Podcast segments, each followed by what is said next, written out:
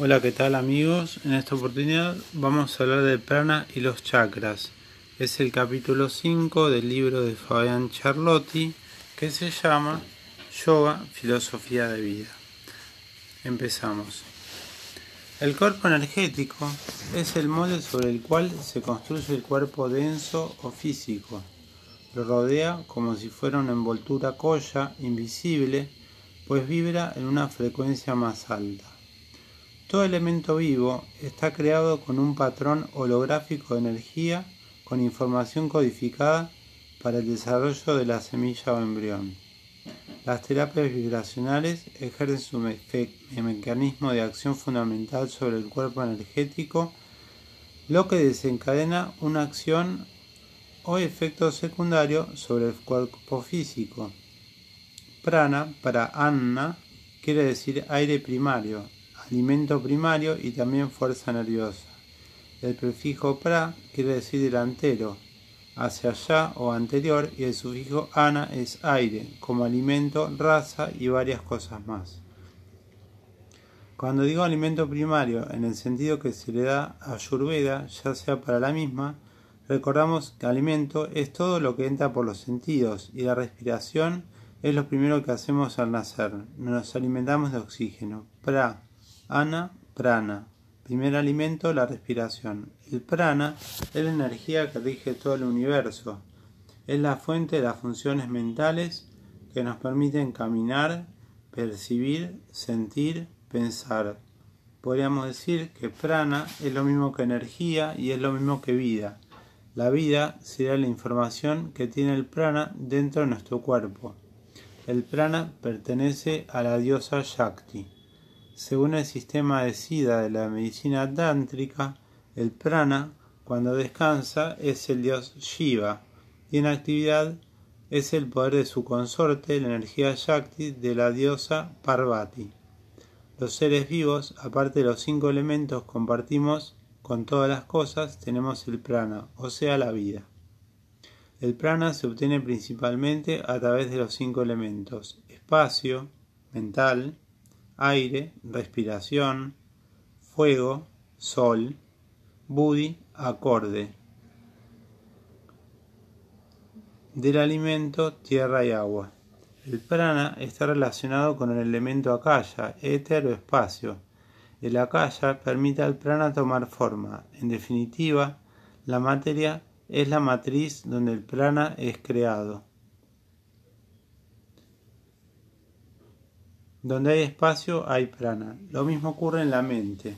Si está llena de culpas, cargo de conciencia, quejas, etc., no habrá prana.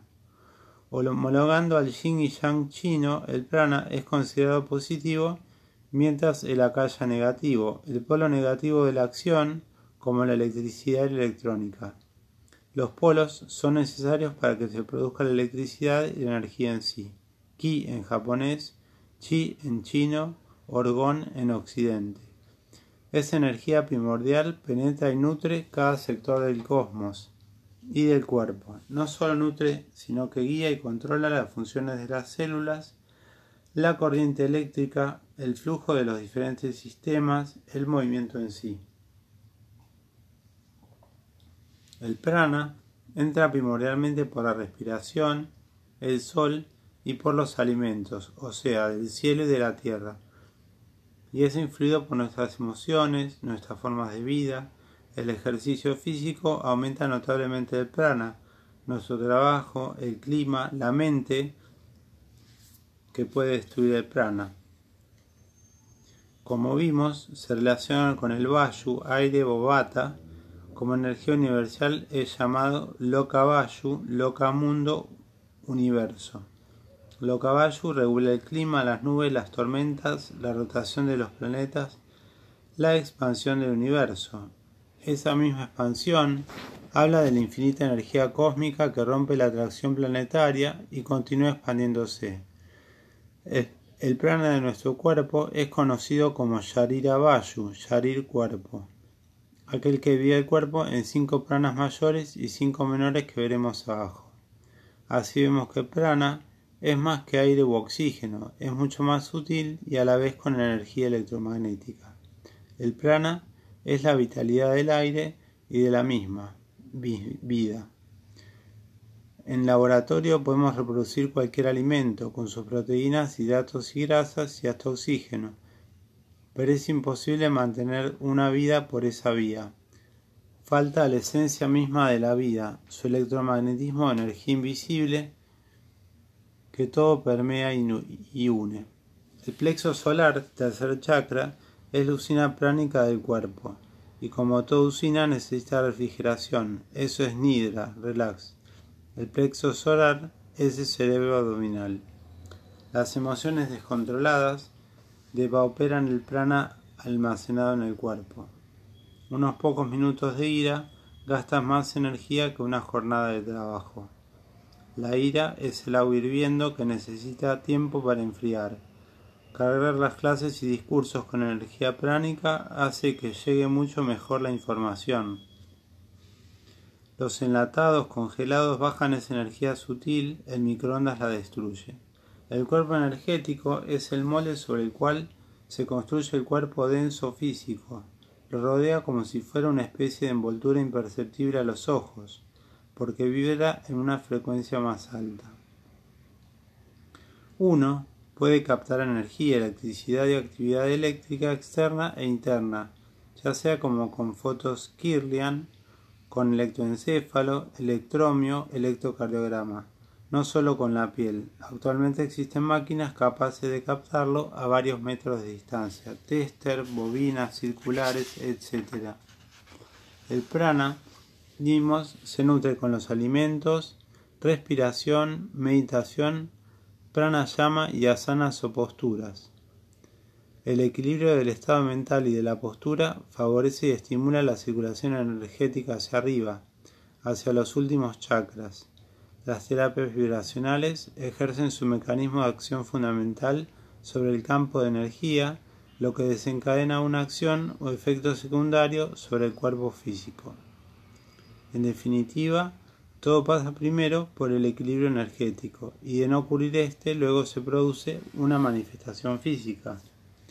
El prana, fíjense qué interesante, realiza la interacción entre la materia y la conciencia.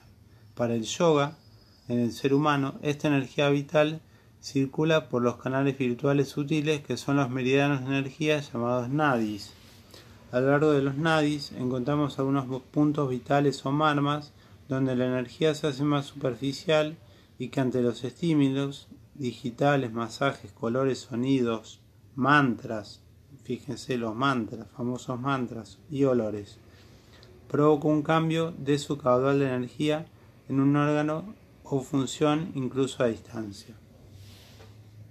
¿Seguimos? Toda corriente eléctrica que circula por un conductor lleva asociado un campo magnético de orientación perpendicular a la orientación del mismo, o sea, toda corriente eléctrica genera un campo magnético por lo que la magnetoterapia es una de las técnicas terapéuticas de inducción. Tal principio es válido con referencia a las corrientes bioeléctricas de las neuronas y de las fibras musculares. Estos campos biomagnéticos reflejan en forma directa los cambios de actividad de los diferentes órganos. Esa energía electromagnética es emitida en forma de ondas. Esas ondas consisten en campos eléctricos y magnéticos oscilantes que se influyen recíprocamente y de diferentes formas con los sistemas biológicos, bioplasma. Esta onda está formada como todos y como todo por paquetes muy pequeños de energía que son los cuantos. La onda electromagnética se origina de fuentes naturales o artificiales. Las propiedades físicas de las ondas son la longitud y la amplitud. Las frecuencias son la cantidad de periodos oscilatorios en un espacio-tiempo determinado con su particular amplitud, longitud y cualidades que la distinguen. Un cambio en el ritmo oscilatorio fisiológico está anunciando la posible presencia de una enfermedad. Si toda la corriente eléctrica, nuestras vías nerviosas, le siguen un patrón de magnetismo, entonces seguro que algunas personas nos atraerán más que otras. Es el principio del magnetismo, la fuerza de la atracción o repulsión. Cada célula tiene un potencial eléctrico que es emitido a un ritmo determinado. Cada órgano tiene su propio ritmo y presenta bandas de frecuencia que lo distinguen. Estas frecuencias son impulsadas rítmicamente en forma de ondas electromagnéticas. Cada ser, a su vez, tiene en su conjunto una frecuencia en particular, el aura, el famoso aura que todos tenemos. Hay dos áreas de investigación en este aspecto, el estudio de los campos magnéticos producidos por los seres vivientes, que se llama biomagnetismo, y el estudio de los efectos del campo magnético sobre el cuerpo físico, magnetobiología, donde vemos que las cosas también tienen su aura. Estos campos electrobiomagnéticos pueden ser utilizados hasta sin contacto y a distancia, casos como en Qigong, Reiki y otras técnicas. Las vibraciones atómicas están en toda la naturaleza y esas mismas vibraciones son las que originan los colores, los sonidos, las texturas, la luz, el olor. Toda vibración y esa misma vibración es la que genera energía, por eso puede curar. Materia y energía son polos de la misma escala, solo difieren la velocidad de sus partículas subatómicas, su vibración. Recordemos la fórmula del pasaje de energía-materia de Einstein, E igual mc cuadrado. Energía es igual a masa por c al cuadrado, que es la velocidad de la luz al cuadrado. Masa por velocidad de la luz al cuadrado. De todas maneras, uno, al ver el universo, advierte que el 99% es vacío y el 0,01% está formado por materia. También es vacío, o prana, energía. Existen lugares donde se acumula el, el prana, reservorios de energía, de pequeños paquetes de prana, que están unidos a los canales energéticos que controlan las funciones. A esos lugares se los llama puntos marmas y a los siete puntos marmas mayores se los denomina directamente chakras. Todos están relacionados con tres aspectos importantes, las artes marciales, la medicina y la vida misma.